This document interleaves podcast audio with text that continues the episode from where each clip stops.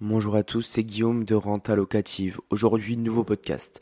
Dans ce podcast, on va parler d'un sujet un petit peu différent. Euh, je voulais aborder avec vous le sujet suivant. Comment avoir 100 000 euros d'épargne sur son compte en banque? Donc aujourd'hui, ce chiffre, il peut vous paraître euh, assez, assez gros, assez euh, inatteignable en fait.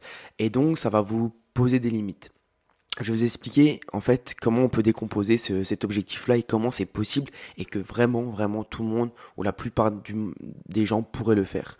Donc euh, le mental, ça joue beaucoup, réellement. Si aujourd'hui je vous dis que euh, gagner 5000 euros, si aujourd'hui vous pensez que gagner 5000 euros par mois c'est beaucoup, vous allez vous mettre inconsciemment des limites par rapport à ce chiffre-là et vous ne gagnerez jamais ce chiffre. Mais maintenant, si vous persuadez, si vous, si vous vous persuadez vous-même que gagner 5000 euros c'est pas énorme et que 10 000 euros ça devient plus intéressant, je vous assure, je vous promets que vous allez faire des choses, prendre des choix, avoir des décisions qui, euh, qui vont faire en sorte que qui vont vous faire avancer vers cet objectif-là et qui vous feront gagner 5000 euros par mois plus vite que prévu.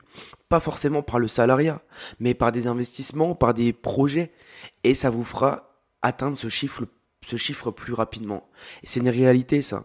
Moi, le jour où je me suis dit que 5-6 000 euros, c'était pas grand chose. En fait, j'ai rapidement atteint ce chiffre-là et je me suis maintenant, je me dis plus que 15 000 euros, c'est bien, mais c'est pas exceptionnel. 100 000 euros, c'est bien 100 000 euros par mois. Mais quand je me dis que 15 000 euros par mois, c'est bien, mais pas exceptionnel, je sais que rapidement, je vais atteindre ce chiffre parce que mes choix, mes choix sont orientés vers ce chiffre-là. Ou du moins, je me je me mets pas de limite par rapport à l'argent euh, je me dis pas que c'est beaucoup. Parce que si je trouve que c'est beaucoup, je vais agir de d'une chose, je vais agir différemment. Donc ça c'est super important à savoir. Dites-vous que le chiffre, le salaire, l'épargne que vous avez, l'épargne que vous souhaitez, si vous persuadez, vous vous persuadez que c'est pas grand chose et que vous connaissez quelqu'un qui a ce chiffre-là ou que vous, vous suivez quelqu'un sur internet qui qui possède cette richesse-là, et bah ça va vous débloquer pas mal de situations. Il y a deux ans, moi je disais à, un ami à moi qui faisait, qui, pendant qu'on faisait notre sport, je lui ai dit, avant mes 26 ans, j'aurai 100 000 euros sur mon compte. J'étais persuadé de ça. Je, je, lui ai dit vraiment, j'aurai, j'aurai 100 000 euros sur mon compte à mes 26 ans.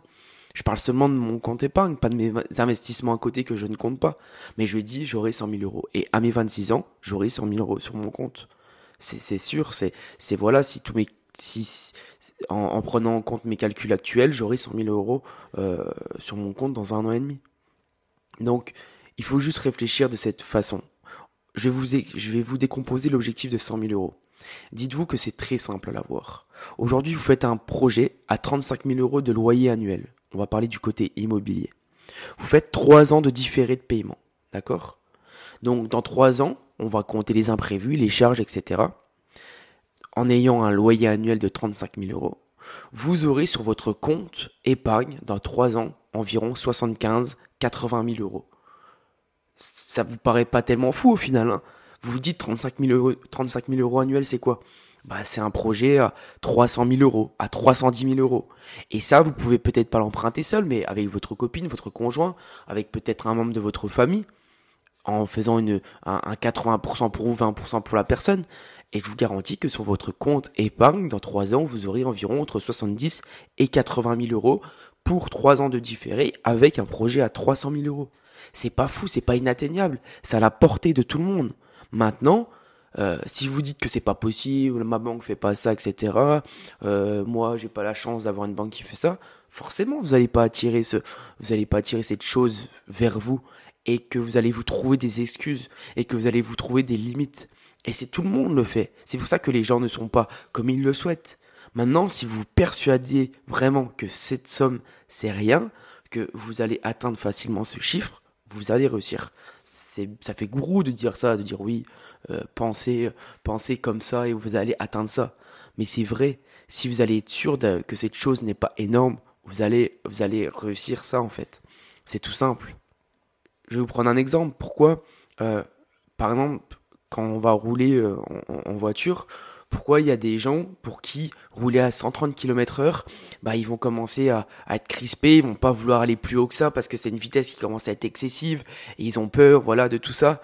Et pourquoi il y a des gens qui adorent les, voitures de course, les, choses comme ça et qui vont rouler à 200, 210, 220 km heure et qui vont pas frissonner face à ce chiffre et qui vont pas avoir peur et qui vont contrôler la situation?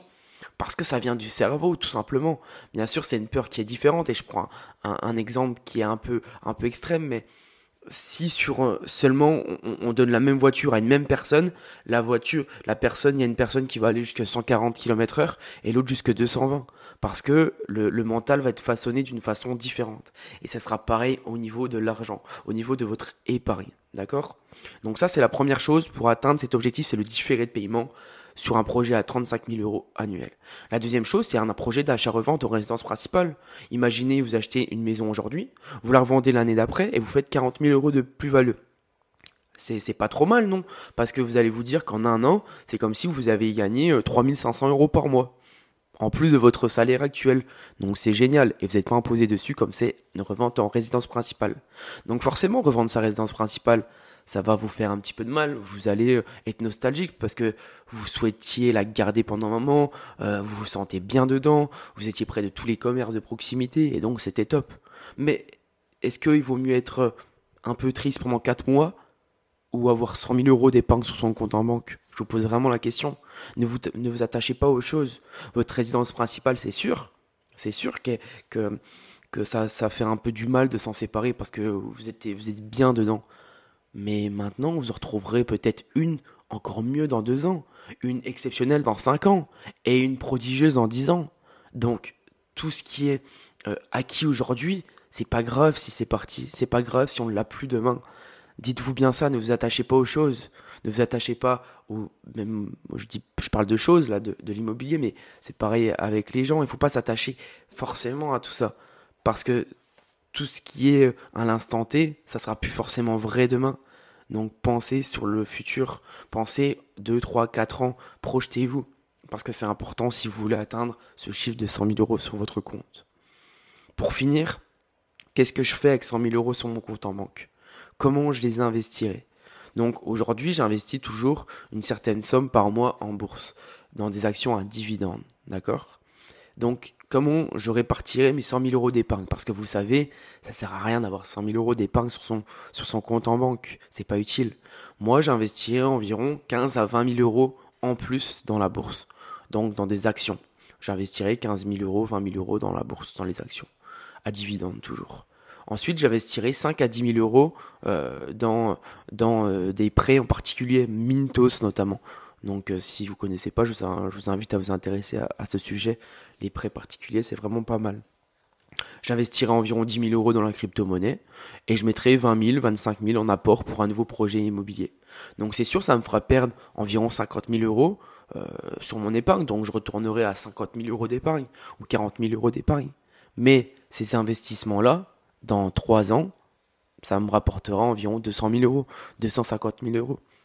Donc c'est comme ça que doit penser un investisseur. Perdre la moitié de son capital aujourd'hui pour en gagner 5 fois plus dans 2-3 ans. Même si c'est dur de perdre son capital. Encore une fois, on est attaché à ces choses-là. On est attaché à cet argent qu'on voit sur notre compte.